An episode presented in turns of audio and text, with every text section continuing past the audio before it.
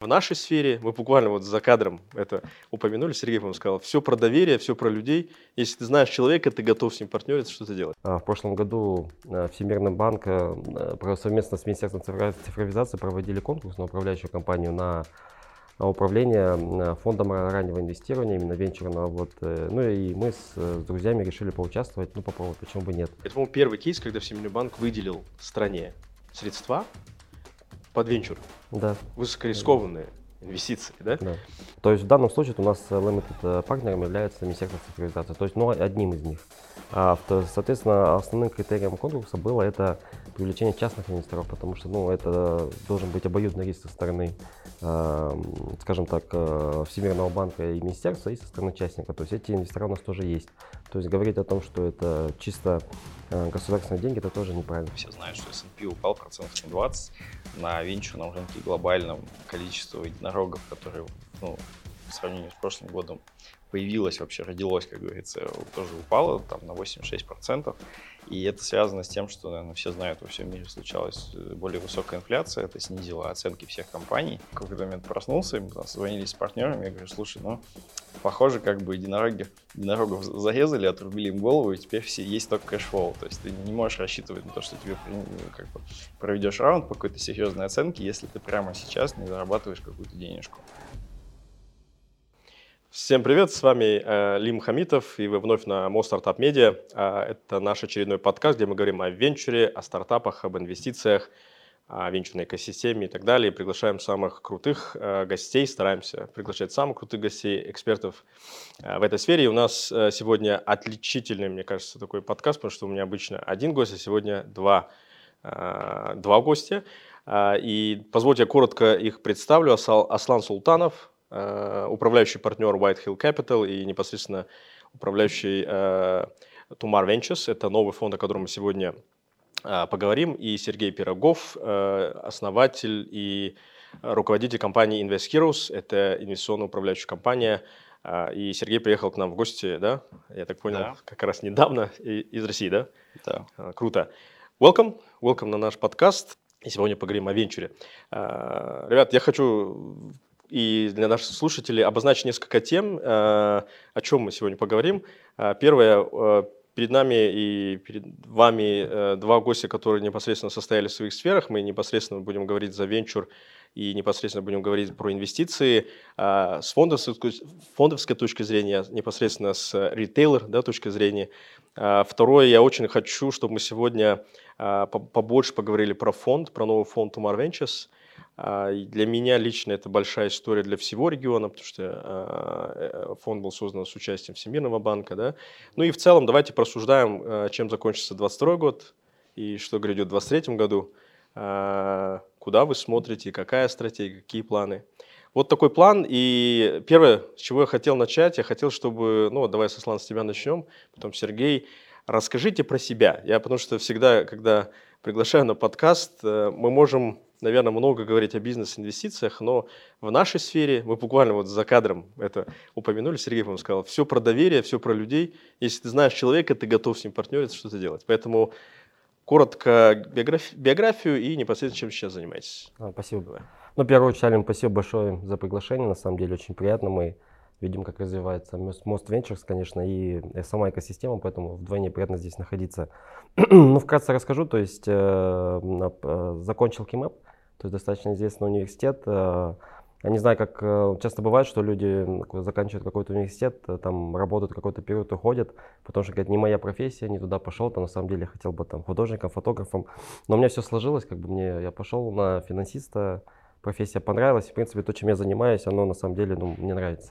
То есть совпало так, что и профессия, она же является и моим хобби. Yeah, финансы были или что? Финансы были, да.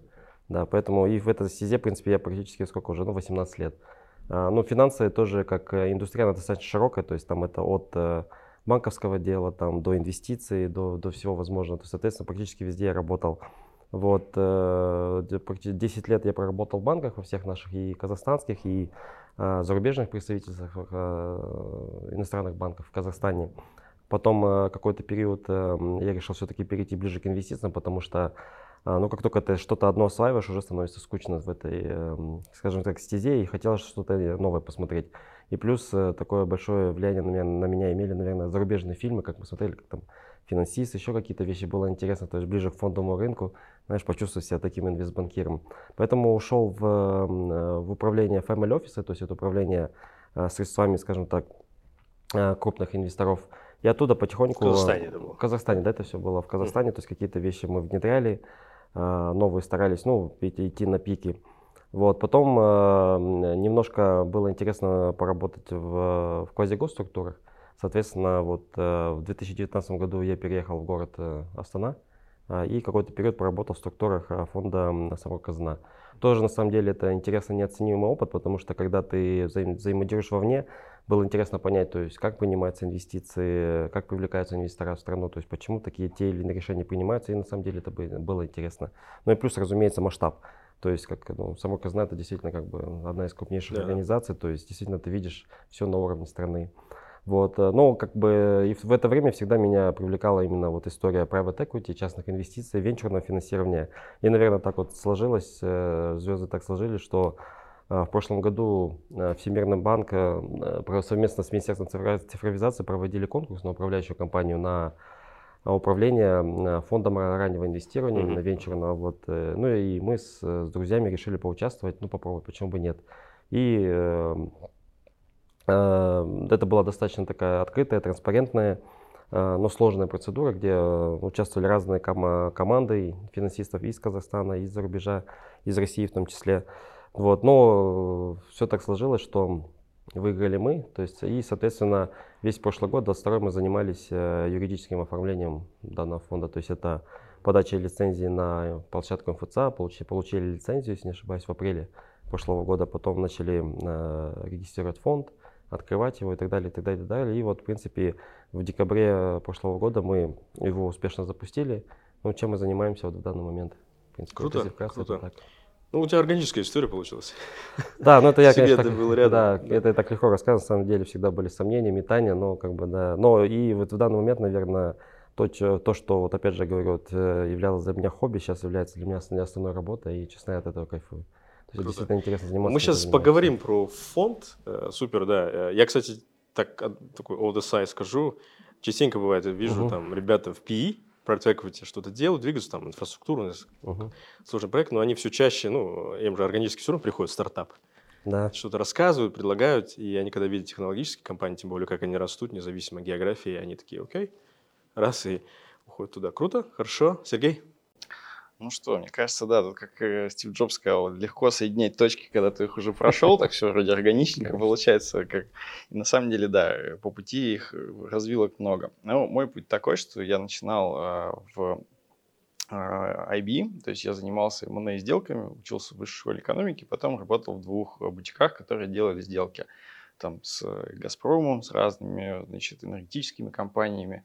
И это был очень классный опыт в том смысле, что можно было посмотреть э, там еще в совсем молодом возрасте, как делаются любые крупные сделки. Там где-то от 100 миллионов долларов была средняя сделка, и это были и там нефть, и газ, и ритейл, и фарма, и там мне даже доводилось ездить в Зимбабве и оценивать эти золотые шахты.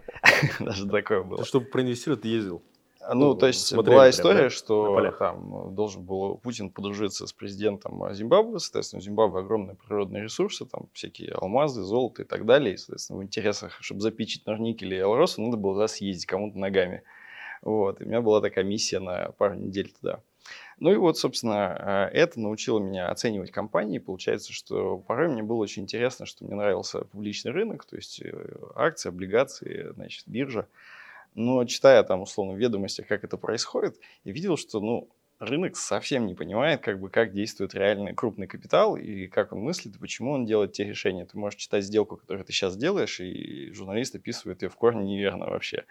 Вот. И через этот опыт мне как-то захотелось именно пойти в эту сферу. Я там, когда получил первый бонус, открыл там брокерский счет и, собственно, пошел э, делать, э, ну, в общем, доходность. Где-то лет через пять, как я торговал, я понял, что у меня это хорошо получается. То есть вот это был такой уже как бы э, трек, и мне кажется, это чем-то похоже, вот как в покере. Тебе нужно сыграть 5000 раздач, чтобы кто-то посмотрел на твою статистику и сказал, да, ты молодец, ты в целом делаешь правильные ходы. Вот. Берешь риск тогда, как он того стоит. И, в общем-то, в этом деле тоже я, это как бы был такой вот момент сомнений, когда я решил, что мне нужно уйти из вот, сферы, где я уже там более-менее понимал, все это 8 лет работал, в свою историю. И в этот момент как раз мне на глаза попался отчет Мосбиржи, что количество инвесторов растет в России и что формируется целый ритейл-рынок, которого не было. И э, как бы такая, была такая история, был такой характерный вопрос, мол, что какая компания или бизнес там существует в другой стране, например, но как бы в твоей стране его нет, но как бы, было бы странно, чтобы он не появился. Ну, если не идет, кто-то другой сделает. Он такой, мне кажется, характеризующий вопрос наверное, для некоторых фаундеров. Вот. И я понял, что действительно нужно делать, э, развивать бизнес, связанный с asset менеджментом в следующие пять лет, вот с тех, с 2018 года, как мы основали Invest Heroes, розничный рынок в России частных инвесторов вырос там с миллиона до 15 миллионов брокерских счетов. Случился мега-бум. Он как раз был... То есть 18 год такой критический ну, да? Ну, да, сказать, он был, э, как бы там, ну, были какие-то факторы отрасли, то есть государство предложило налоговые льготы тем, кто инвестирует, там, какой-то кэшбэк там с того, что ты проинвестировал, э, там, и так далее. И народ это увидел в этом возможность и пошел сберегать. Плюс, как бы, и дальше ну, пошел маховик. И еще был феномен, а, мне кажется, вот как, не знаю, там, Freedom в Казахстане был феномен Тинькова, что он создал банк, который там а, мега digital, много, очень нативный, простой, и люди пошли инвестировать, открывать счета, и все увидели, что это клево. Плюс э, сформировалась индустрия через блогеров, то есть получилось так, что вот э, я вижу в Казахстане тоже этот тренд, что все больше идет в digital пространстве, как бы появляется больше инфлюенсеров, и компании, делая свой маркетинг, начинают делать его digital через них. И вот эта ставка, она тоже в свое время сработала, и получилось так, что целые миллионы людей через простые, там, через тиктоки и сторис поняли, что, оказывается, там, открыть счет легко и быстро, и можно уже там купить акцию Apple, это там вообще не проблема. И вот когда это произошло, это там был такой тектонический сдвиг, где реально появился рынок, которого не существовало со всеми вытекающими. То есть там, условно говоря, люди не знали, как инвестировать, даже брокерские компании не знали, как их обслужить, потому что столько там менеджеров надо было нанять. В общем, и вот на, этом, на этой почве мы сформировали компанию. То есть мы, во-первых, сделали research, то есть вот то, чем наш core бизнес в момент основания. А, а потом мы э, пошли выше и в 2022 году открыли свой первый фонд в России, и он вошел в топ-8 по привлечению в стране, несмотря на то, что ну, там, мы несопоставимы там, что со Сбером, что с ВТБ и крупнейшими брендами. Вот. Ну и на самом деле это моя личная история, что мне ближе быть фанд-менеджером, то есть для меня там такой иконой, например, является Рэй Далио, человек, который там из, начал в гараже и сделал там, ну не, скорее не стартап, а там крупнейший хедж-фонд, там в том году заработал миллиард долларов, как бы свои физы за управление, лично его доля. Вот, там столько и рок-звезды не зарабатывают. Э, но как бы я вижу, что вот это мне по душе управлять капиталом. И, по сути, я сначала понял, что, ну, как, как когда ты начинаешь как молодой фаундер, ты не можешь претендовать на то, что тебя будут все знать и тебе принесут миллиард. Но если ты себя зарекомендовал как парень, который делает прогнозы, которые сбываются, там со временем у тебя появляется бренд на рынке, дальше ты можешь уже идти вертикально, уже сделать фонд. И ну, next step, собственно, это сделать долларовый хедж-фонд, вот чем мы сейчас активно занимаемся. Круто. Хорошо. Я просто почему э, заакцентировал вот 18-19 год, просто к слову, э, может, Аслан тоже подтвердит, у нас там в Казахстане, вот я просто помню, это был конец, по-моему, 18 у нас появился, ну, опять же, если про венчур говорить конкретно, появился закон. И то, я сразу в камеру скажу, у нас он с длиной полторы страницы, что это, я считаю, что не закон. это такая бумажка, ну, по крайней мере, это значит, что об этом говорят, об этом, э, об этом думают и работают, да, и теперь нужны правила игры вот э, как эта вся система развивается. Но, Сергей, можешь чуть побольше, потому что я подписался на Invest Heroes, это на твою компанию, э, это канал, телеграм-канал твоей компании, но там уже почти 60 тысяч подписчиков. Да. Это вот за весь период или это вот как раз такой бум, когда а, ну, Я бы сказал, что, ну как, в, конечно, в России аудитория там большая, поэтому в целом, ну то есть там... И то это нас, считается немного, Ну, да? как бы мы, наверное, там входим в топ там, 5-10 из okay. тех, кто есть. То есть топовый, ну, самая большая аудитория, миллиона полтора-два подписчиков uh-huh. на такой ресурс. Вот. Но это функция того, насколько ты как бы простыми вещами занимаешься. То есть, по сути, мы э, с, с 2020 года мы стали контрибьютором Thomson Reuters, потом стал Refinitiv. То есть, ну, как бы злейший враг Блумберга, короче. Uh-huh. То есть мы стали выстраивать себя и позиционировать как компанию, которая делает глобальный ресерч, и по российским, по западным компаниям, там, звонить э, Investor Relations Google и спрашивать, почему у вас там earnings, там, прибыль на акцию, там, инвестиции какие-то и так далее. В общем, короче говоря, непосредственно а, не там говорить, что мы почитали Goldman Sachs, поэтому мы там во что-то инвестируем. А что наши аналитики посчитали, вот у нас такое мнение, это мы решили и э, делать такую историю. И, соответственно, это определило аудиторию, что у нас аудитория там потенциально не вот такая, не вот такая, а вот где-то такая. Это те люди, которые нас понимают, которые ну, уже достаточно э, образованы в сфере инвестиций, им, э, им вот это вот релевантно и понятно. Причем она растет, поскольку как бы рынок тоже созревает, котором да, мы да. растем. Да, это органическая такая история. Окей. Слушай, давайте, э, э, супер. Тогда, я думаю, контекст люди понимают, кто мы, что мы. Э, хоть сейчас и не февраль, слава богу, мы еще успеваем записать. Обычно там в конце года подводят итоги, а вначале говорят, куда мы все идем. Вот каждый в рамках своих направлений. Там, Аслан сейчас занимаешься, да, непосредственно. Угу. Вы залаунчили фонд в прошлом году, получается, угу, да, правильно? А, Сергей как раз уже создает второй, да, фонд.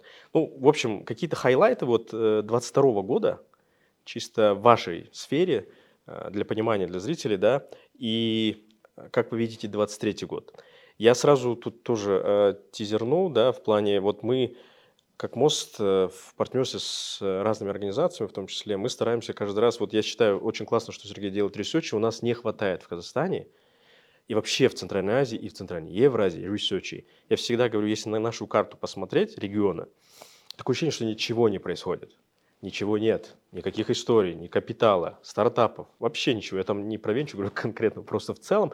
Понятно, что есть, наверное, э, ну вот Самурковская история, да, наверное, там инфраструктурные какие-то большие, э, Freedom качает, да, брокерскую там тему, Косе, как государственная там биржа и так далее. Все это как бы присутствует, но, э, опять же, все любят истории из гаража. Вот ты тоже упомянул. У нас есть тут пару историй да, из гаража, но это не из гаража, кстати. Те истории, которые сейчас гремят и листингуются на, э, и говорят, вот это ваша история. Я говорю, нет, это история, вот мы сейчас в Мусхабе находимся, это отсюда должна какая-то вырасти.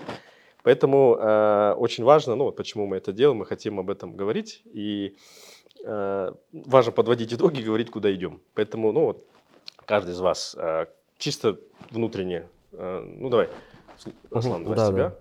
Ну, для нас, для нас однозначно подведение прошлого года было это э, именно лаунч нашего фонда, потому что это ну, уникальная история на э, территории Казахстана, то есть уникальное партнерство.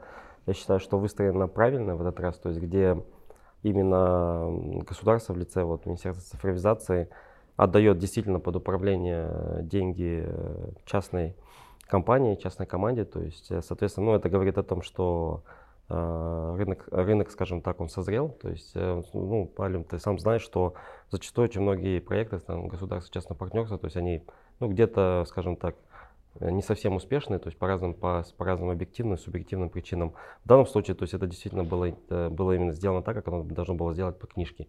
То есть э, выбрали команду, дали ресурсы, дали деньги. А, но здесь очень, кстати, важно отметить, наверное, чтобы ну, какая-то не со стороны там, аудитории не шла очередная критика, что вот э, там выдали деньги государственным там.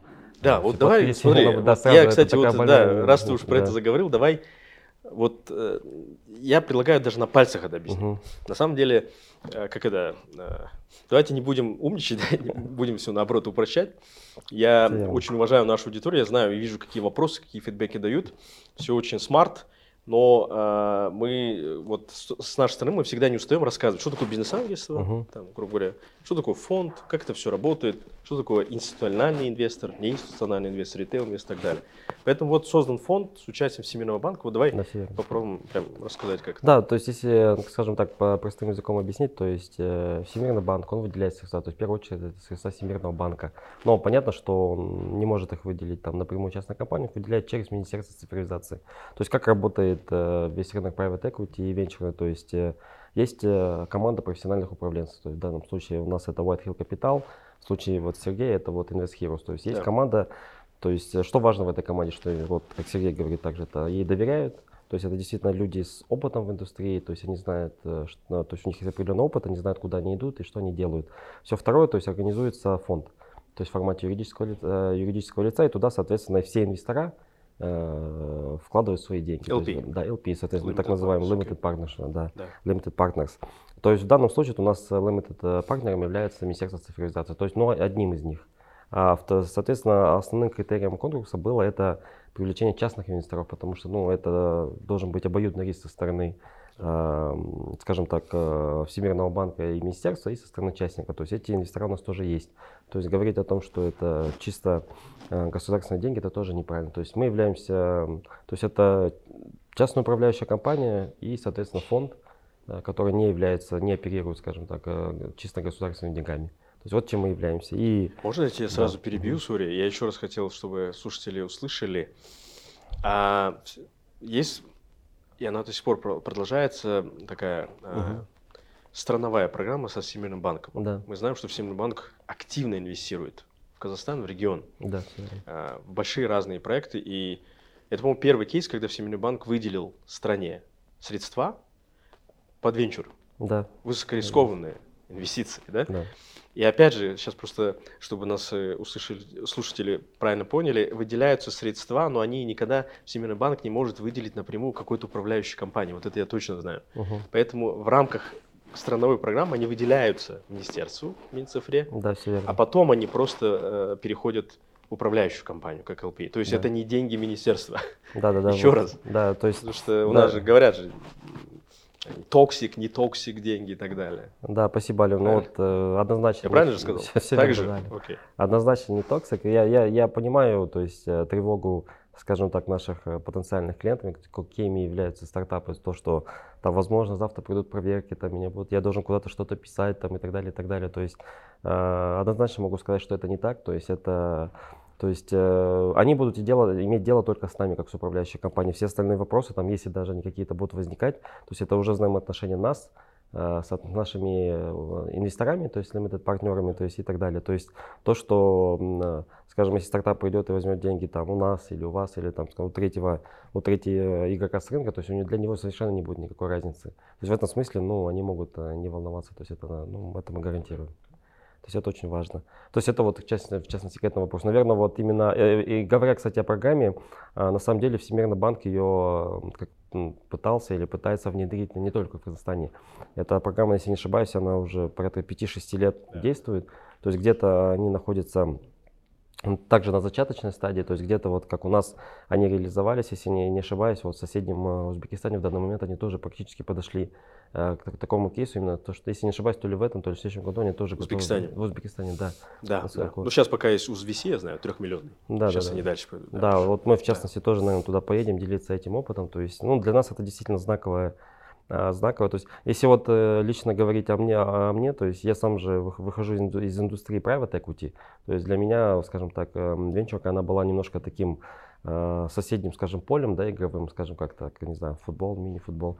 Да, но вот э, что я точно могу сказать, вот за те 18 месяцев, пока мы вот мои друзья, команда занимались данным проектом, мы действительно поняли, что индустрия это в Казахстане не то, что там она растет, она просто кипит. То есть вот за 18 месяцев, если даже взять с момента, когда мы начали участвовать в конкурсе, до того момента, когда мы Мгм, запустили фонд, ну, это какие-то просто колоссальные изменения, за которые мы сами там пытаемся э, следовать в ногу. То есть для нас это, э, то есть она действительно растет.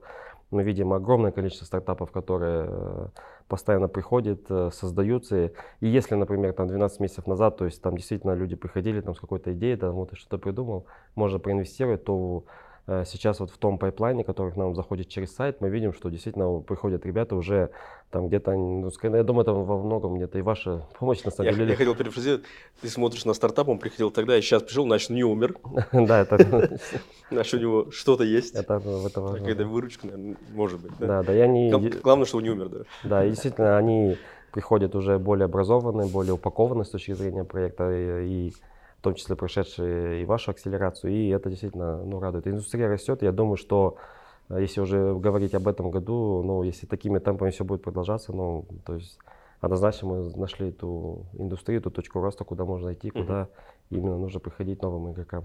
есть это, в частности, что я могу. Не-не, круто. Да. Я подтвержу в какой-то мере. Да, во-первых, рынок растет. Кстати, я не знаю, Сергей, если может прокомментировать со стороны, да, если наблюдал про, э, про Казахстан, про наш инвестиционный рынок в целом, да, насколько он э, растет. Но э, одну такую, один такой тезис скажу. Мы Э, когда воронку смотрим, и ну, мы здесь э, понимаем, что надо ее шерить, мы никогда, э, ни один фонд не старается очень часто не закрывать, закрывать весь раунд, да, и мы такие почитали недавно пайплайн, у нас 53 миллиона, что такое вышло? Это из того, что мы видим. Uh-huh. Это в рамках, не Казахстана, в рамках региона, да? Это все стан-страны и даже Э, ну, Евразию в том числе, и то в меньшинстве пока у нас, потому что мы только туда зашли, там предлагаем свои услуги, говорим, что мы есть и так далее.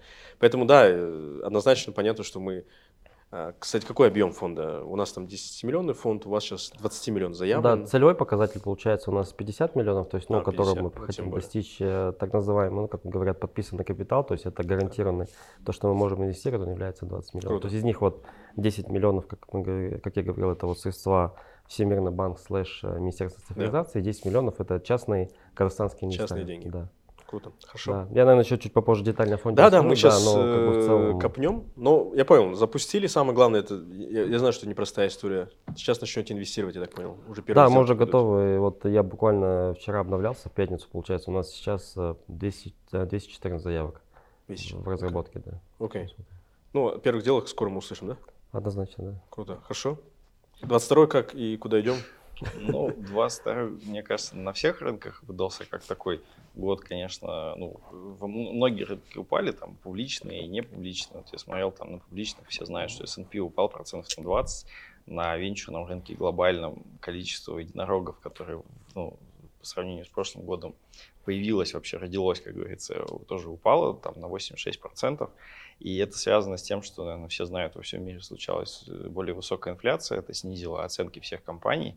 И, как бы, естественно, что если многие компании финишируют там на IPO, то как бы через такую обратную связь получается, что там на всех раундах оценки должны дальше быть чуть ниже и так далее, чтобы экономика у всех тех, кто ведет компанию до IPO, как бы сошлась. И это будет предъявлять более сложные требования к стартапам. Вот, и... Да, да, Сергей, что тебя перебью, это, кстати, действительно факт. Вот мы когда в июне приезжали, участвовали в форуме, который, да. да, то есть приходили стартапы, они говорили, вот наша оценка там 20 миллионов, 30 миллионов. Ну, был я немножко в шоке тех стоимостей, которые не есть. С теми же стартапами общаемся сейчас уже, но более э, скажем так, разумные оценки и действительно... Ну, не вот, все. Ну, не все, да. Но это действительно факт, что как бы оно, оно затронуло и нас, и действительно сейчас более реальные оценки. И это просто, да, такой поворотный год, когда действительно сдувается большой пузырь. То есть, мне кажется, с 2008 года копилось э, основание для того, чтобы было напечатано много денег, как бы это, это сдувало как бы, ну, процентные ставки. По сути, создавалась парадоксальная ситуация, когда, грубо говоря, ну, во всем мире там у тебя есть инфляция какая-то, там, ну, не знаю, долларовый депозит тебе платит процент или меньше. Это дестимулирует сбережение. Это там, ну, незаметно, один год, там, два. Когда это копится у тебя 10 лет, ты проходишь ситуацию, что все понимают, что что-то не так. Все цены начинают расти, мне ничего не платят за то, что я сберегаю, дай-ка я буду там сберегать меньше. И дальше это по цепочке раскручивается, что ну, вроде как деньги менее доступны, значит, там, соответственно, оценки начинают сдуваться.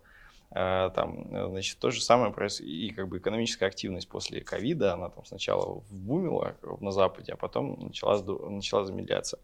Это все почувствовали, и в результате мы увидели там, ну, и вот то падение, которое было, и рост цен на сырье, и много чего другого там. Ну, там понятно, что и с Россией история повлияла. Но самое важное, в общем, что ну, мало того, что как бы многие рынки снизились, но это такой вообще более поворотный момент к немножко другим оценкам, на мой взгляд. И в этом смысле финансовой индустрии как бы и придется приспосабливаться к тому, что нужно как-то делать доходность, при том, что как бы, делать это сложнее. И э, ну, большой, как бы называется, это sea change, то есть какое-то прям изменение в мире, это то, что э, доходности, скажем, ну, там, в облигациях, банковских вкладах и так далее стали более реальными, а оценки всех компаний, публичных, непубличных и так далее, стали ниже, потому что они стали больше образовываться от того, что они зарабатывают, а не от того, как бы, что есть какой-то другой товарищ, который может заплатить больше. Вот у меня был пример с э, одним э, коллегой, кто сначала думал купить инвестиционную недвижимость в Сочи, а потом, и он, ну, говорит, думает, так, возьму окупаемость 10 лет, ну, типа, нормально, море, или 12. А потом оказалось, что надо делать 80. Почему? Потому что просто огромный спрос, и как бы есть другой чувак, который даст больше денег, и все. И это да. просто сформировало рынок. И мне кажется, в этом смысле, ну, многие рынки точно так же работали. То есть IPO там в 2021 году были такие же мощнейшие, которых, ну, вероятно, не будет. И как бы это просто, ну, такой, условно говоря, был сентимент, настроение, что там все будет бумить. А сейчас оно прошло, но это просто более сдвиг больше к реальным вещам. Вот. И, соответственно, для нас, конечно, этот год был годом преодоления, когда всем управляющим, публичным, при том, что у тебя базовый там, бенчмарк падает, то есть там индекс э, там, ну, Мосбиржи на 40% вывалился, там понятно почему, S&P и так далее, тебе нужно было как-то сгенерить доходность. И то есть мы с этой задачей справились, и, то есть мы заработали 40% в рублях для своих клиентов, при том, что было минус 40 по рынку, и, значит, там 20 э, э, на фонде, и где-то еще там, получается, 13 э, плюсом в долларовых инвестициях. И это в этом смысле был год преодоления вот этого. Ну и, конечно, все мы испытали, вот, там, все российские инвесторы, шок весны, и как фаундер тоже, потому что я какой-то момент проснулся, и мы там созвонились с партнерами, я говорю, слушай, ну, похоже, как бы единороги, единорогов зарезали, отрубили им голову, и теперь все есть только cash flow. То есть ты не можешь рассчитывать на то, что тебе ну, как бы, проведешь раунд по какой-то серьезной оценке, если ты прямо сейчас не зарабатываешь какую-то денежку. Вот, потому что иначе у тебя будет часть денег уходить на латание дыры, только часть на развитие, или любой инвестор даст тебе меньше денег. Вот, поэтому оставалось как бы, наверное, коллегам только позавидовать, у кого было не так, потому что можно было быстрее расти. Вот. Но, тем не менее, вот этот год преодоления, он э, прошел хорошо, в том смысле, что мы выросли до 2500 тысяч э, наших платных клиентов, то есть нашего сервиса. Это где-то примерно, ну, если в деньгах, где-то порядка 100 миллионов долларов людей, которые ну, доверяют нашим советам, ресерчу. Вот. И, главное, запустили фонд, он привлек 11 миллионов долларов э, в управление за... Это хедж-фонд, да, который? А, ну, он, по сути, он, ну, это наш рублевый фонд, но он действительно отличается тем, что он действует как макро-хедж-фонд. То есть он, наверное, один из немногих, если не единственный в России, который может шортить. Это ему, конечно, сильно помогло. И он мультиклассовый, то есть он может э, переливать капитал, допустим, то есть мы часть доходности заработали на валюте, часть на облигациях, часть на акциях, и у нас как бы плавающие как бы распределение не так, что, допустим, там 60-40, когда у тебя 40 это облигации, там 60 акций или еще как-то, а ты как бы смотришь, ага, там рынок дешевый, иду в акции, или там надо защищаться, иду в облигации, или там покупаю валюту. И э, это вот так как раз действуют макро-хедж-фонды. Вот, так что не скажу, что год был легкий, однозначно, но с другой стороны, а, я бы сказал, что сейчас и ну, в нашей сфере, и вообще во всем мире, на мой взгляд, все более реальное и более реально полезное, оно даже удвоенно получил, получил удвоенный спрос. Потому что если мы посмотрим на тренды, вот в PE, там уже в private equity, да, они сдвигаются в сторону чего-то для выживания полезного, там, cyber security, food security, а, какой-то там агро стартап, хотя там, мне кажется, там, ну, то есть там какая-то мода на финтех, наверное, не проходит, но все равно есть много сфер, которые больше связаны с тем, чтобы э, сделать мир производительнее, потому что, по сути, э, ну, это, это и есть боль современности в ближайшие, мне кажется, 5 или 10 лет – что мир развивается, но всегда в основании вообще развития мира стоит то, чтобы мы, как вообще ну, человечество, там, были в чем-то продуктивнее, а не просто больше потребляли. И для того, чтобы как бы больше, ну, экономика так работает, что там, соответственно, спрос равен предложению, поэтому, типа, чтобы ты больше э, кушал и лучше жил, тебе нужно более эффективно трудиться на каждого человека, на каждый, там, еще какой-то ресурс, получать больше отдачи. Мне кажется, больше стартапов должно появляться в этой сфере. Вот, по крайней мере, я вижу это по сделкам, которые делают крупные менеджеры, то есть крупнейшие там всякие BlackRock и так далее. Они реально покупают вот это, и их аппетит, ну, по идее, должен взращивать как бы там снизу маленькие компании, которые постепенно вырастают в, в тех, кого кушают э, уже большие фонды. Окей. Okay. Uh, круто разобрать, что было, что будет. Э, давайте uh попробуем завесу, э, ну я не скажу, это тайна, да, вот вообще, э, мне кажется, прикольно у нас, ну я тоже представитель фонда, Аслан представитель фонда, у Сергея инвест управляющая компания в том числе, но вот э, многих всегда интересует, как принимаются решения внутри. да, вот эта история там, ну, мы все красиво можем рассказывать, типа, вот, вот эта сделка, все, там, вот такие тренды, вот такие-то цифры и так далее. А, ну, как раз уже частично затронули и про доверие, и про исследование, и про, я скажу, и насмотренность, и интуицию, и вот это все. Но вот интересно, а, давайте вот, Сергей, раз ты как раз начал уже говорить, что сейчас в тренинг плюс-минус, давай с тебя начнем. Как вы это делаете? Вот у тебя есть команда, есть ты, кофаундеры, как вы выбираете, как вы инвестируете? А, хорошо. Давай расскажу общий принцип и как это применяется. Да. То есть, потому что если взять э, в целом, то работа э, управляющей компании, ну, то есть работает так, что есть э, команда аналитиков, ну, то есть у нас, например, две команды, это там российская и глобальная, а, и их работа это там постоянно взаимодействовать с компаниями, и ресерчить свои отрасли. То есть, на, то есть такой процесс, как, как завод, как производство. То есть они просто должны делать свою работу регулярно, а, и все, все, что они ресерчат, это, с одной стороны, да, куча отчетов, мы больше тысячи отчетов в год выпускаем. Но, с другой стороны, это обобщается на инвесткомитет. Инвесткомитет – это мозг, где управляющие встречаются с аналитиками, и аналитики э, питчат, то есть, по сути, ну, доказывают, э, обосновывают те или иные идеи. И в обратную сторону это тоже работает, когда управляющие тоже видят как раз за счет насмотренности какие-то тренды и просят аналитика это там раскопать глубже, чтобы на следующий инвесткомитет прийти и это ну, как бы уже разобрать, работает это или нет. Вот. Кстати, за счет этого ты тренируешь аналитиков, если они что-то не знают, они становятся умнее. Вот. И дальше с этого инвесткомитета э, это все идет уже в решение там, фонд. Э, Сколько фонд... на входе вот, в моменте? Сколько на входе в pipeline? Pipeline, ну, я думаю, всегда в разработке может быть 10-12 э, идей и, допустим, до 20 в каждом портфеле, сколько бы их ни было стратегий. Okay. у нас там 4 стратегии есть. Вот. Э, в каждой стратегии есть один управляющий. Вот. И дальше это все управляющий перемалывает уже в процесс принятия решений, потому что в чем есть смысл, что есть research, ну, любая аналитика, она говорит там, ну, типа, вот это должно там стоить больше, или, ну, как, не знаю, как любой стартап выставит. Но дальше включается момент, связанный уже с тем, чтобы а когда там с ней э, эту компанию купить или там на каких условиях. И вот здесь э, уже управляющий включает уже навык, связанный с рынком. То есть он понимает, а кто еще там это покупает или продает, а что сейчас происходит на рынке. Потому что аналитик этого не видит. Он как бы такой, как бы просто, с, как говорится, в английском есть выражение ivory tower, он такой сидит там вот, в башне и смотрит, там, типа, должно быть так, по цифрам так. Но управляющий это как раз больше такой предприниматель, который берет риск или не берет. Говорит, там, ребята, мы в эту сделку не идем, вот типа потому-то, потому-то. Там, и он может отказать. Вот это, собственно, моя роль в компании, потому что я управляю крупнейшими стратегиями.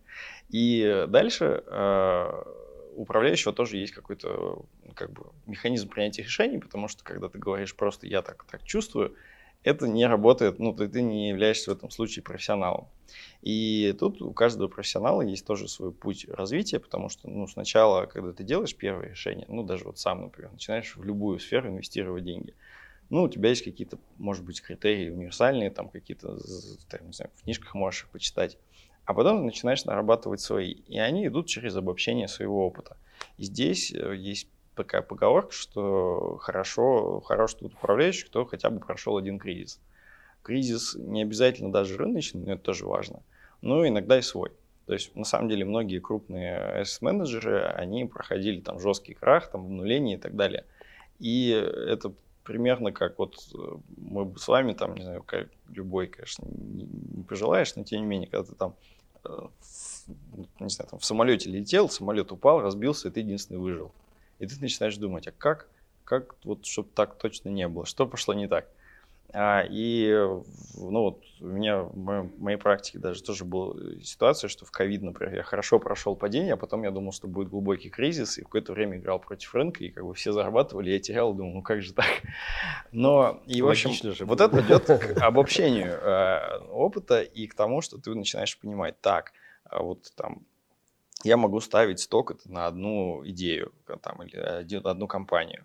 А что я делаю, если все идет не так, например, если все идет плохо, где я выхожу? Потому что, ну, вот так вот спросишь любого человека, скажешь, вот ты э, нормально потерять на фондовом рынке там 10% за год? Ну, скажешь, ну да, так бывает. Знаешь, хорошо, там, 20, типа, ну так тоже бывает. Хорошо, а если ты потерял 10, а потом еще 20, Это уже нормально или это уже как что-то надо менять? И где вот это вот, где э, стоп? Где понять, что это не рынок идет не так, или это типа часть там риск, а это вот, вот, вот этот человек виноват.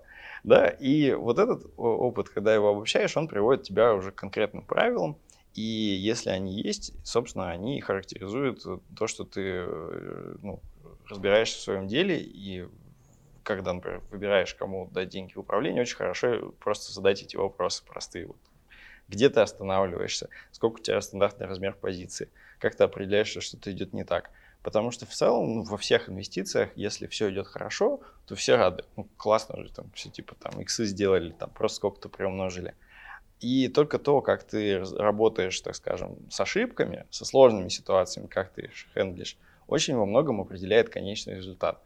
Ну, потому что как бы, ну, как бы для, для другой части работы проблем-то нет. Вот, поэтому я бы сказал, что работа, э, ну здесь вот как раз Рейдали, он один из людей, который очень много вот направлений сделал, то есть как бы частные какие-то вещи, которые он э, изучал, он э, старался возводить систему и там, словно записывать, фиксировать как принципы. Поэтому у него книжка называется Principles. И э, в этом смысле также работает инвесткомпания, что ты как бы сначала делаешь что-то на инвесткомитете, а потом говоришь, так, ребята, у нас вот эта вот вещь системно работает, поэтому давайте возьмем алгоритм, научим его и сделаем индикатор. И он нам будет просто мигать зеленым, когда у нас очередная похожая идея встречается. И, ну, по сути, это формирует ноу-хау твоей фирмы, а не делает тебя зависимым от того, там, хороший у тебя там, не знаю, кто-то работает сотрудник или нет, там, заметил, не заметил, или ты сам. И вот это формирует долгосрочное преимущество любой э, фирмы, ну, по крайней мере, в нашем деле. Ну, и как бы процесс, вот, который я описал. Окей, okay, окей. Okay. Хорошо. Аслан, у вас как? Ну, у нас, мы, сказать, нам не так нужно быстро принимать решения, то есть мы не работаем с публичным рынком, да. то есть на самом деле э, вот здесь, наверное, что хорошо, что мы как бы представляем разные стези, стезя, условно говоря. То есть Сергей это публичный рынок, то у нас именно private, на то, да, то есть это есть рынок частного капитала, где, соответственно, наша компания не торгуется, их э, там акции, э, ну их нет, условно говоря, пока. То есть э, для нас самый основной, самый основной документ это та инвест-стратегия, которую мы утвердили с нашими инвесторами, то есть это как наша основная книга, это наша, условно говоря, Библия, да, по которой мы работаем. То есть вот есть очерченные рамки, то есть, за которые мы не заходим. Соответственно, внутри этих рамок мы уже можем гибко принимать решения. Ну, то есть какие это рамки, то есть э, это вот э, в компании, в которую мы заходим, там сроки, размеры. Ну, давай здесь расскажем как раз. Да, да, вот, наверное, если вот... Э, Какая стратегия, говорить, куда да. смотрите, да. А, ну вот Тумар Investment Fund, которым мы управляем, Тумар Venture Fund, извиняюсь, которым мы управляем, какие основные у него, у него есть правила, то есть первое, он достаточно, может, его можно назвать гибридным фондом, в том смысле, что мы смотрим как seed pre -seed, то есть достаточно ну, вот, ранние компании для инвестирования, такие компании ABCD раундов. Э, какие еще основные вещи? Если мы говорим там о seed pre то мы туда готовы инвестировать до 500 тысяч э, долларов получается. Если это более зрелая компания, что такое зрелая компания? Это компания, которая уже э, там 2-3 года проработала, то есть у нее есть уже какая-то финансовая отчетность, кэшло, понятно. То есть туда мы можем инвестировать до 15% от э, размера нашего фонда. То есть в данный момент это порядка 3 миллионов долларов. Вот. Э, и вот я думаю, что хорошо, что мы, наверное, вот если взять вот казахстанскую экосистему, да, инвестирования, то есть с одной стороны вот есть э, английские инвестора, да, то есть вот клуб, клуб Умай, в который тоже мы э, вступили, ну, организовано вам, вами, соответственно, есть потом вот Most Ventures, то есть, в принципе, где вы смотрите более зрелые компании. И я так понимаю, у нас были, скажем так, есть вот квазигос компании, там, которые оперировали на более большом конце, скажем, те, с тикетами там 5, 10 и так далее. Но не было вот этой вот э, ниши компании посередине, которая могла бы вот э, также заходить э, во все вот эти вот э, более крупные раунды, доводить компанию до определенного периода и уже потом либо выпускать их в рынок, либо там перепродавать куда-то. Я думаю, вот эту вот э, нишу мы заняли. А что еще интересно насчет нашего фонда, то, то что если вот э, другие стратегии, которые видели, они не сильно привязаны к Казахстану, допустим, что вот именно проект должен быть здесь, определенное количество людей, налогов, это правильно, и у нас тоже это прописано. Но в то же время у нас есть определенная гибкость, что, например, вот, э, как ты знаешь, очень много наших ребят работают вне Казахстана, там в Европе, в США, допустим, они там делают интересные проекты. То есть до этого эти проекты, они были вне фокуса, скажем, там инвестиций фондов. Сейчас данном, наш фонд может туда инвестировать. Если, допустим, фаундер э, с казахстанским паспортом, допустим, находится, допустим, где-нибудь там в США. Ну, его компания не обязательно должна быть здесь. Да, не обязательно. Желательно, но Окей. не обязательно. То есть, хотя мы все-таки всех просим, потому что ну, все равно мы должны приводить сюда компании. То есть мы можем в такие, такие истории инвестировать. То есть, ну, это вот э, достаточно гибко. А Возвращаясь э, к вопросу инвестирования, то есть есть внутри у нас очень четко, четко выстроенный механизм, как это все должно быть. То есть как заходит заявка, то есть э, кто первый на нее смотрит э, и так далее. Если вот ну, совсем в детали уходить, наверное, вот что наиболее важное, в чем наше конкурентное преимущество, что а, мы смогли сформировать э, именно команду людей с, э, с различным опытом, потому что ну, к нам заходят э, очень разные стартапы на самом деле. Там и вот сложно даже сказать, там и вот э, тех, кто занимается какими-то практическими вещами, то что-то хочет собирать, да, там, то, до, то, скажем так, до, скажем так, э, компании, которые похожи на Uber в чем-то, да, допустим, там в, раз- в развозке и так далее, и так далее. Поэтому очень важно, что у нас есть э, эксперты внутри, кома- которые смотрели большое количество данных проектов, инвестировали. То есть они смотрят, Насколько мне известно, у вас Мгм. инвестком международный. У вас есть члены... э, Да, э, Да, ну, да, все верно. У нас э, именно есть и э, наши казахстанские э, ребята, есть и, э, скажем так, эм, один из кофаундеров, то есть это вот Дэниел Сил, то есть у него есть международный опыт, ну, человек, который сам в свое время там свой стартап развил, продал э, Тимосеку имеет достаточно неплохой опыт. То есть э, внутри компании у нас выстроен конвейер, где заходит заявка, мы на нее смотрим, э, проводим юридический анализ, где возможно финансовый, если, допустим, это чисто сид пресид венчур, мы проводим, скажем так, э, технологическое понимание вообще идеи. То есть, если мы внутри компании этого опыта нет, э, есть достаточно широкая сеть э, других э, венчурных компаний, с кем мы общаемся. То есть мы их спрашиваем, где есть похожие кейсы, то есть как они развиваются на тех рынках, какие там были мульти- мультипликаторы. То есть собирается такой полный досье на стартап, и все, и потом он выносится на инвестиционный комитет, э, где нам очень важно э, обсудить этот проект со всех сторон, чтобы был полный консент, уверенность со стороны всех членов инвестиционного комитета, если действительно она есть. Все принимается решение, и потом уже идет э, юридическое оформление и, непосредственно инвестиции. Но здесь работа она не заканчивается, потому что очень важно, эм, ну, как мы стараемся работать, то есть мы же выставляем, и точнее не то, что мы выставляем, мы согласовываем с фаундером определенный KPI. То есть э, и в этом, наверное, есть главный смысл, то есть что они когда должны достичь, то есть где, по каким вопросам они э, должны с нами совещаться и так далее, и так далее. То есть мы не хотим, и это неправильно будет контролировать, но мы бы э, стараемся, чтобы мы помогали Ну, данным портфолио менеджмент. Да, портфолио Вы становитесь менеджмент. да. партнерами, вы должны знать, Я думаю, да, это да, это действительно это как в каком-то смысле там такой брак, где мы действительно должны э, вместе э, двигаться с фаундерами и достигать тех результатов, которые ну, мы хотим. Да, да. Ну.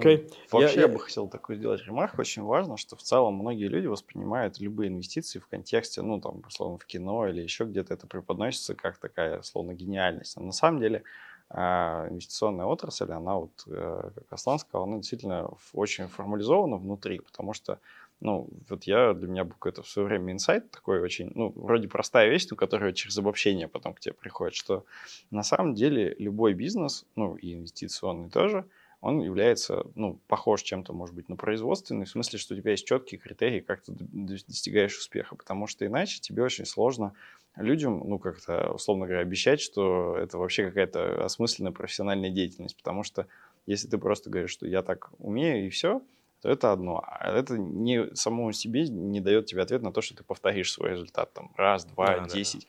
И это как раз и есть критерий зрелости. Так что, в принципе, действительно, любая инвестиционная, инвестиционная штука – это конвейер, где у тебя есть понимание, что у тебя есть на входе, откуда оно берется в нужном количестве, есть какой-то процент отсева, есть какой-то процесс ну, когда уже кто-то берется в работу, потом есть понимание, что с этим делать, если все хорошо, если все нехорошо, как это определяется, кто это.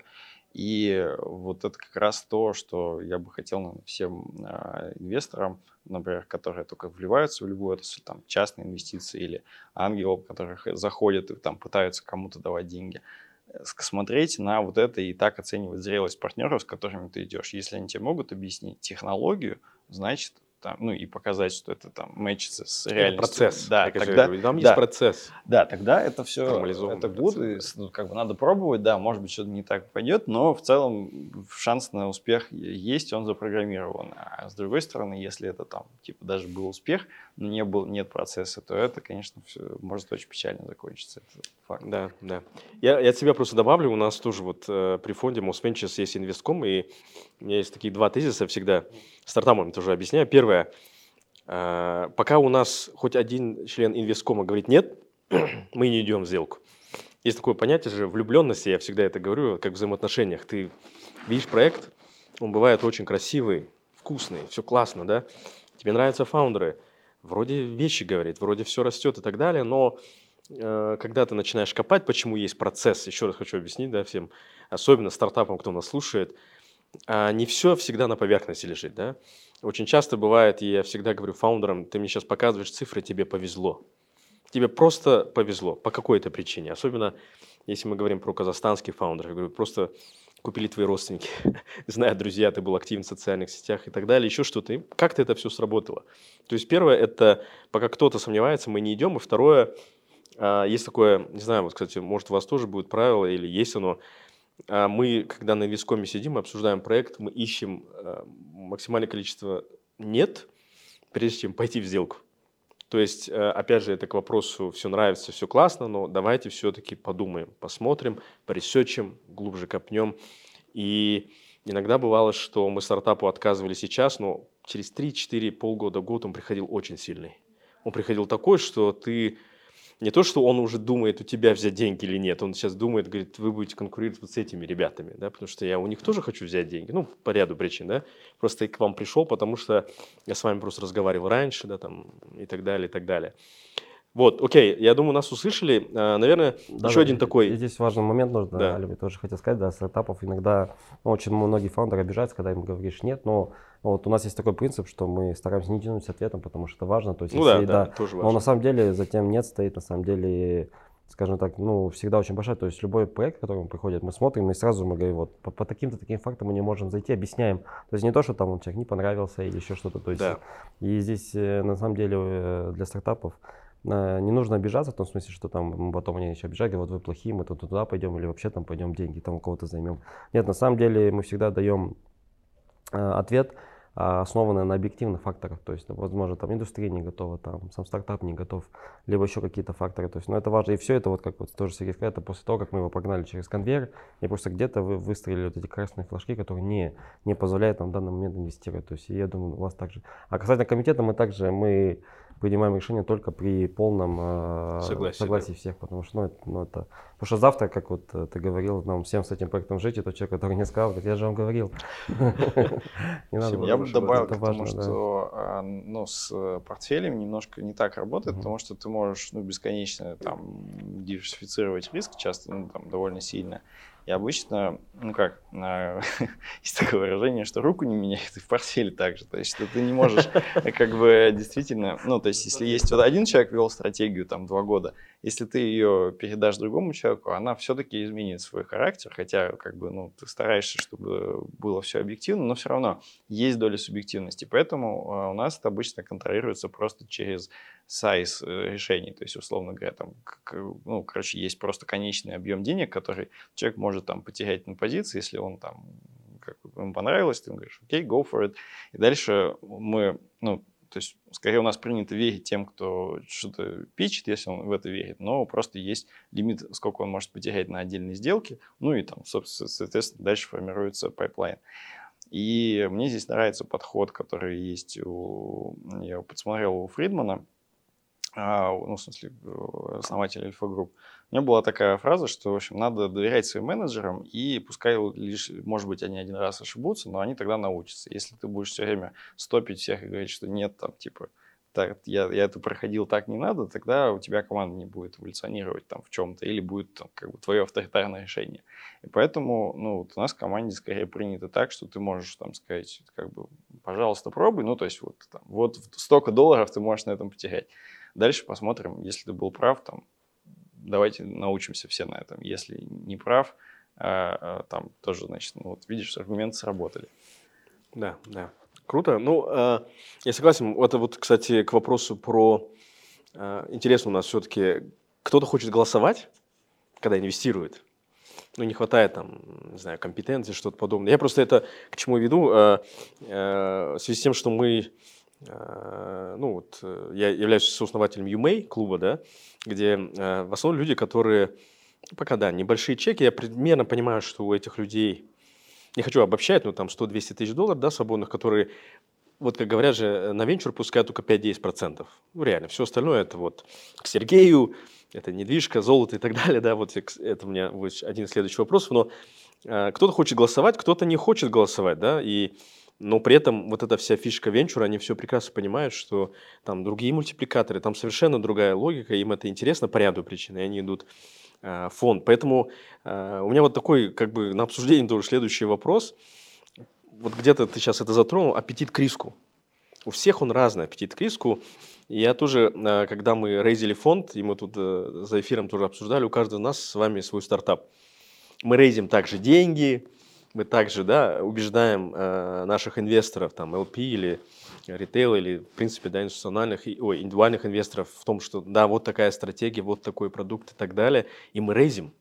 Мы ходим, убеждаем, рейзим, у каждого у нас свои клиенты. Давайте чуть про это поговорим. Вот мне интересно, давай, Аслан, а, а, про LP, вот ты же сказал, у нас есть Всемирный банк, это один LP, есть частники. То есть э, вы привлекали деньги, вы привлекаете, я так понял, деньги там сейчас на 20 такой milestone миллионов, да, до 50 subscription будет в целом. А кто эти люди, да, вот какой-то профиль, чтобы наша аудитория больше понимала, почему люди, ну, вот в эту тему идут, и вот к связки к аппетиту к риску. Допустим, я по нашему фонду вижу, что это такие, как сказать, любознательные люди в хорошем смысле, да, и они э, просто, ну, вот говорят, э, кто-то говорит просто, мне это прикольно, я хочу быть частью этой темы, но я не понимаю, как это работает. Но зато я пойду туда. И потом, Сергей, я хочу вот про то, что, если возможно, с точки зрения именно технологической компании, где акции вы приобретаете, вот э, про профиль, профиль инвестора в вашем контексте, и как вы их тоже э, привлекаете. Ну, давай, Аслан, с тебя. Да, спасибо, Лев. На самом деле, очень классное замечание. Я всегда с ну, нашей команде и даже многим стартапам, которые к нам приходят, я говорю, на самом деле мы и сам стартап в каком-то смысле, то, что вот мы Э, в апреле прошлого года начали зарегистрировать. Ну, понятно, что у нас уже опытная, компетентная команда, но мы в каком-то смысле тоже стартап. То есть мы развиваемся, также, также вот как э, обсуждаем какие-то сделки, инвестирование в стартапы, также мы и ведем ну, большую работу, в частности, я вот с, с инвесторами. Ну, как это проводится? Тут, тут все зеркально. То есть у нас, э, когда мы все это начинали, у нас есть определенная тоже стратегия, то есть куда мы идем, почему мы идем. То есть однозначно до этого мы показывали очень, и сами ее делали по э, Казахстану, Средней Азии, глобально, то есть э, research внутренний, почему эта индустрия она интересна, где она будет через 5, через 10 лет, а, то есть какой у нас будет в принципе профиль, профиль компании, концентрация по отраслям, а, по компаниям, почему именно так, то есть как мы будем менять, то есть это внутренняя книжка, скажем так, это наша внутренняя корпоративная вещь, она у нас есть, то есть, соответственно, мы ее показываем инвесторам, объясняем, что вот вы здесь вложили деньги, там вы их получите, то есть, и на самом деле хорошо, что а почему, думаю, развитие венчурки важно для Касата, то, то, то это вот дополнительный инструмент вклада. То есть, ну, обычно во, во что у нас инвесторы Касата традиционный класс, это вот там самые безопасные депозиты, да, но как вот Сергей сказал, там на самом деле и и у меня тоже деньги лежат на депозит, это всегда обидно, когда ты на них получаешь там 0,5%, да, и ну, в то время как там какие-то вещи да, становятся, да, да дороже. Рискнул, да? да, есть, э, конечно, у нас э, рынки капитала, которые активно развиваются, да, тоже это интересно.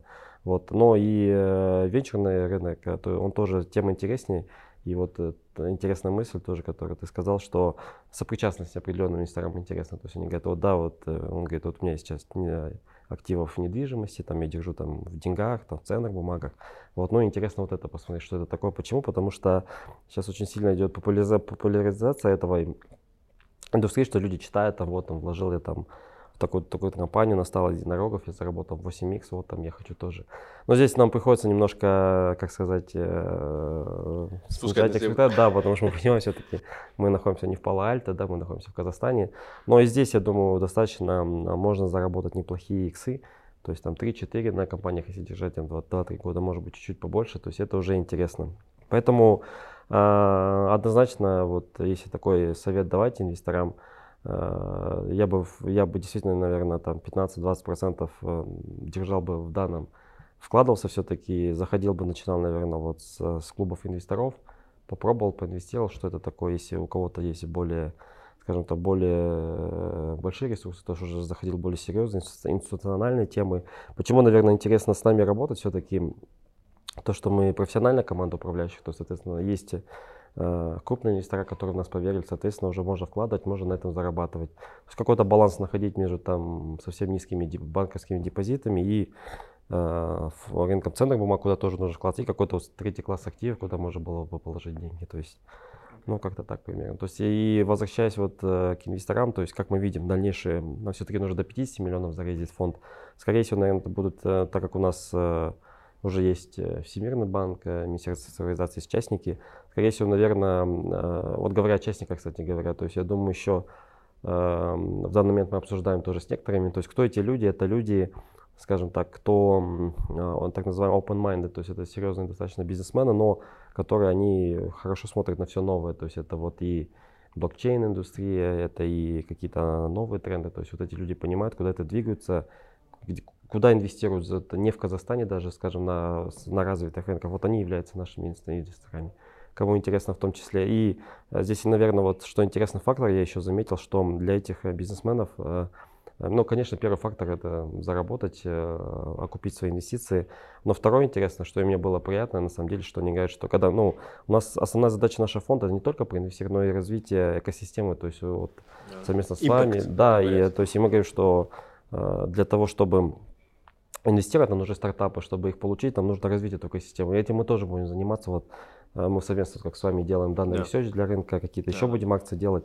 И мы говорим, что ну, в итоге мы эту полянку разовьем, где будут, условно говоря, эти новые стартапы. И вот это тоже цепляет на самом деле инвесторов. Они говорят, да, мы тоже это хотим, чтобы это развивалось. То есть вот, если говорить о частниках, это они.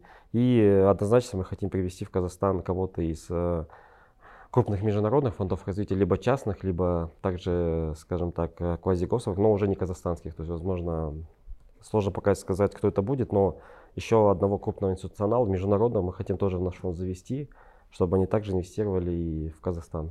То есть клуба вот так. Ну да, это такая сопричастность, коннект. Я даже знаю несколько ребят, которые за рубежом живут. И вот э, я все-таки искренне хочу в это верить. Нам всегда говорили, что те, кто из Центральной Азии, у них наоборот такое обостренное чувство коннекта со своей родиной.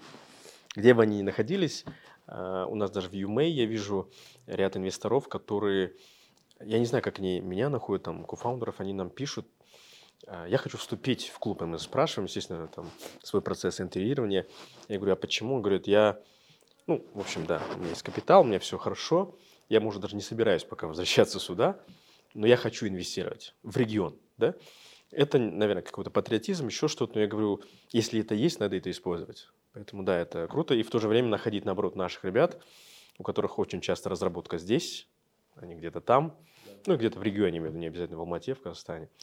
Окей, окей, круто. Мне кажется, что ну, с публичным рынком, а, я, ну, он, понятно, что там входной чек меньше, поэтому я всегда нашу аудиторию ну, там, а, могу делить на три части. То есть это сберегатели, а, как? сберегатели, ну или сейверы, то есть те, кто мотив, это, ну, условно говоря, там, не, не прикольно быть в банке, я хочу получить чуть больше это предприниматели, ну, то есть это где-то чек от миллиона долларов, там, ну, север это там, может быть чек там, 10-15 тысяч долларов и меньше, может быть чуть больше, такой около. А, и это, скажем, киты, то есть это либо институционалы, либо люди, у которых уже есть там какие-то свои офшоры и так далее, какой-то сформированный бизнес крупный, и, э, скажем, может быть, свой даже там family офис, может быть, ну, короче, это уже такой серьезный уровень. И, в принципе, если смотреть по людям и их риск-профилю, как это выглядит, что понятно, что сейверы, они в основном, ну, понятно, им нужно просто обогнать депозит, и чаще всего а, это и есть их критерий. То есть они не хотят э, большой, а, большой отдачи на инвестиции, им более важна стабильность и условно там, не знаю, ну, там, например, в России, не знаю, депозит дает 8, если ты заработаешь 10-11, то это ок. И, ну, это, это в основном, там, большая часть этой аудитории, это, например, женщины, которые распоряжаются семейными сбережениями. Они, допустим, сняли их с депозита и такие, типа, ну, это вот, круто. Вот так мы, типа, мы это... Ну, это, это потому, что в России случился бум Инстаграма, и именно женщины его возглавили. Так получилось. Это очень интересно, да? Да, интересно. Они Не очевидно, по крайней мере. то есть вот э, ты пишешь, смотришь статистику в Ютубе и в Телеграме, у тебя там, типа, 80% мужчин, 20% женщин читателей. В Инстаграме ровно наоборот. Mm. И они себя ведут по-разному. То есть женщины более системные, могут ставить себе цели и идти к ним, выполняя все как бы чек-листы и прав, ну, правильно. И э, вот как бы, ну, более осторожно на старте. И часто это их выручает. А, соответственно, мужчины, наоборот, больше пытаются идти за каким-то достижением – и если у них не хватает опыта, то часто это может заканчиваться плачевно как раз, и они приходят к худшему результату, чем у женщин. Причем это подтверждается статистикой. Вот Банк России считал такую штуку. Действительно, это, мне кажется, вне даже вне там страны, вне этого, это просто вот реально такой типа вот риск-профиль и отношение к деньгам. То есть, что типа это не то, чтобы там поймать э, журавля в небе, это реально вот то есть давайте мы приумножим то, что мы заработали, и это было не просто это заработать. Давайте это как минимум сохраним. У них такой подход. Ну и, честно говоря, он как-то мне импонирует с точки зрения того, что ну, биржа не должна превращаться в казино, и любые инвестиции тоже. А это на всех уровнях есть. С другой стороны, да, есть уже следующий уровень, тир, это предприниматели. И тут, ну, мне, э, ну, он как-то больше всего импонирует, потому что, а, ну, эти люди с удовольствием и входят в наше сообщество – и с ними мы часто общаемся и обмениваемся какими-то информацией, которая вот просто на Земле происходит, там, какие-то, что развивается, там, не знаю, например, там, в, там, в, вот апреле обсуждали, насколько вырос там стоимость, не знаю, трафиков в, ВКонтакте, там, или когда отключили, условно, рекламу в Гугле. Ну, то есть это вот как бы это самый быстрый источник информации, ты понимаешь, что какой-нибудь Голдман там как бы это получит на месяц позже там из статистики, а ты вот просто с человеком пообщался, у него рекламный бизнес, он тебе прямо сейчас сказал, что так есть. И это очень классная как бы сеть. А, и действительно, вот она работает э, так же, как вот э, уже говорилось, да, что люди встречаются, общаются. И мне кажется, что инвестиции, они вообще очень социальные. То есть вот как есть там люди любят ходить, ходить на рыбалку, и там как бы если их интерес никто не разделяет там в коллективе, то они приходят, говорят, я вот такого там самого поймал. Они такие, что? И ты думаешь, ну как так? Это же редко бывает. И тебя никто да. не понял. Также с инвестициями. Если ты там вчера сделал крутую сделку, если тебе не с кем поделиться, то это как-то тебя фрустрирует, и ты, словно говоря, тебе нужен этот коллектив, и они действительно формируются. Поэтому есть э, все и клубы, и все остальное. Извиняюсь, есть еще такое же понятие стадное чувство, когда ты только заходишь в сделку. Э, ну да. Кто-то ну, побежал, есть, все. Да, да, да. То есть как бы комьюнити точно да. очень, ну еще инвестиции очень social, это да, факт. Да, да. И это формирует вот этот слой. Ну и как бы есть действительно как бы самый верхний уровень, там действительно всегда все очень индивидуально и э, у клиента часто уже есть команда, и как бы он выбирает скорее тебя как просто контрпарти, как человека, с кем он вообще ведет бизнес или не ведет, как доверяет, но дальше там все дело, тебе нужно обосновать свою систему и так далее, это практически институциональный уровень, да. а если ты с ним работаешь, ну и там институциональный еще более такой. Поэтому я бы сказал, что вот да, есть вот эти уровни, и в плане риска, конечно, предприниматели любят рискнуть, они рисктейкеры, и мой аргумент всегда, что, слушай, то есть ты уже там достиг вот такого там какого-то уровня, там такого, не знаю, большого, да, давай, условно говоря, там какой-то процент э, отложим в сторону, чтобы он точно не был потерян, и там это было твое благосостояние, да, и со всем остальным ты можешь идти и пробовать все, что ты хочешь, там, открыть новый бизнес, проинвестировать в крипту, там, пойти в самый ранний стартап на самой ранней стадии и так далее но просто чтобы, и как бы go for it, то есть мы точно там позаботимся об остальной части, чтобы она там, как бы у тебя был несгораемый остаток. Вот. И в этом смысле, конечно, всегда вот на этом уровне венчурные э, как бы, инвестиции и публичные, они хорошо друг друга дополняют. То есть всегда наш клиент вот такого уровня, он, у него есть и недвижимость, и пару там стартапов или какой-нибудь крипты, который он купил, и вот эта история. И ну, как бы есть, конечно, люди, которые все кладут в, в одну какую-то корзину, но мне кажется, что это не очень правильно. И, ну, наверное, подход, он определяется временем. То есть почему нужны профессиональные команды, почему там, ну, ни один человек там не сможет столько, сколько команда Аслана, например, там уделить отдельной компании, еще там, просеять целый ворох да. их там и реально найти хорошие. Да, там то же самое с э, компаниями. То есть обычно люди ну, могут там заболеть инвестициями на сколько-то времени, там, на год, на два, может, на пять, там, не знаю но все равно у них есть еще какая-то жизнь, какие-то дела, и в этом смысле ну, любой такой фонд, он является ну, как аутсорсом этой функции, чтобы она эффективно работала. Это как вот ты находишься сначала подрядчика, а потом, когда он тебе хорошо начинает подсказывать, и ты с ним общаешься, он становится твоим партнером. Ты начинаешь доверять, и вот это как раз вот идеальное состояние, к которому надо идти со всеми своими клиентами. Окей, okay, окей. Okay. Uh, на самом деле мы уже нормально так uh, наговорили. А, мне такое ощущение, хороший такой эфир, я думаю, на этом можем завершать. А, хороший эфир такой инвестиционного характера. Я на самом деле очень рад, что мы вначале со Сланом, думаю, получится эфир, но тут Сергей приехал тоже в Алмату, и мы позвали.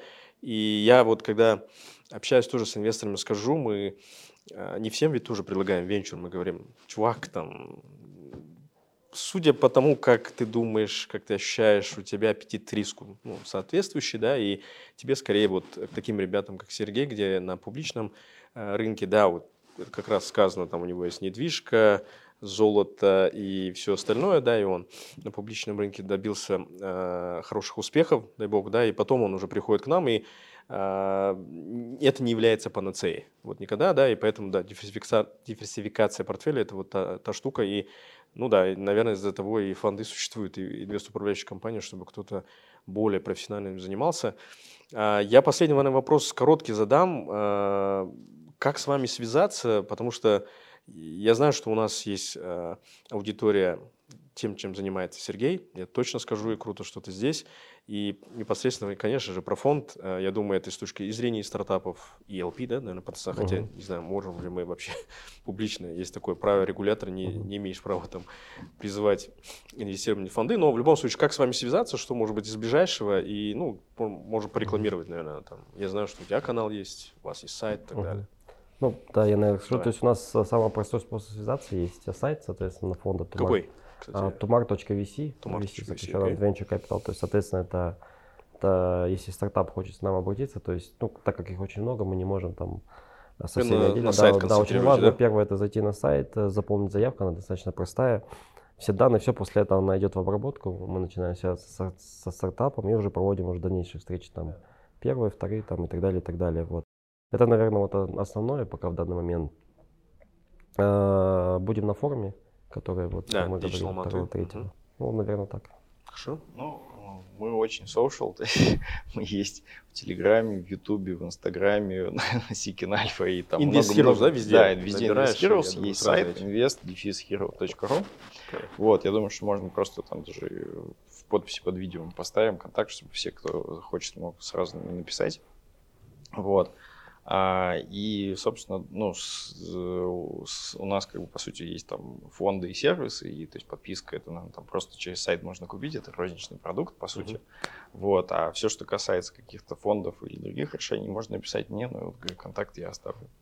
Круто. Ну, я видел, оба наших гостя не активные в социальных сетях, я думаю, да. так одна из историй, да, это ну, да, там Facebook видеть, никто не отменял. Что, да, и так далее.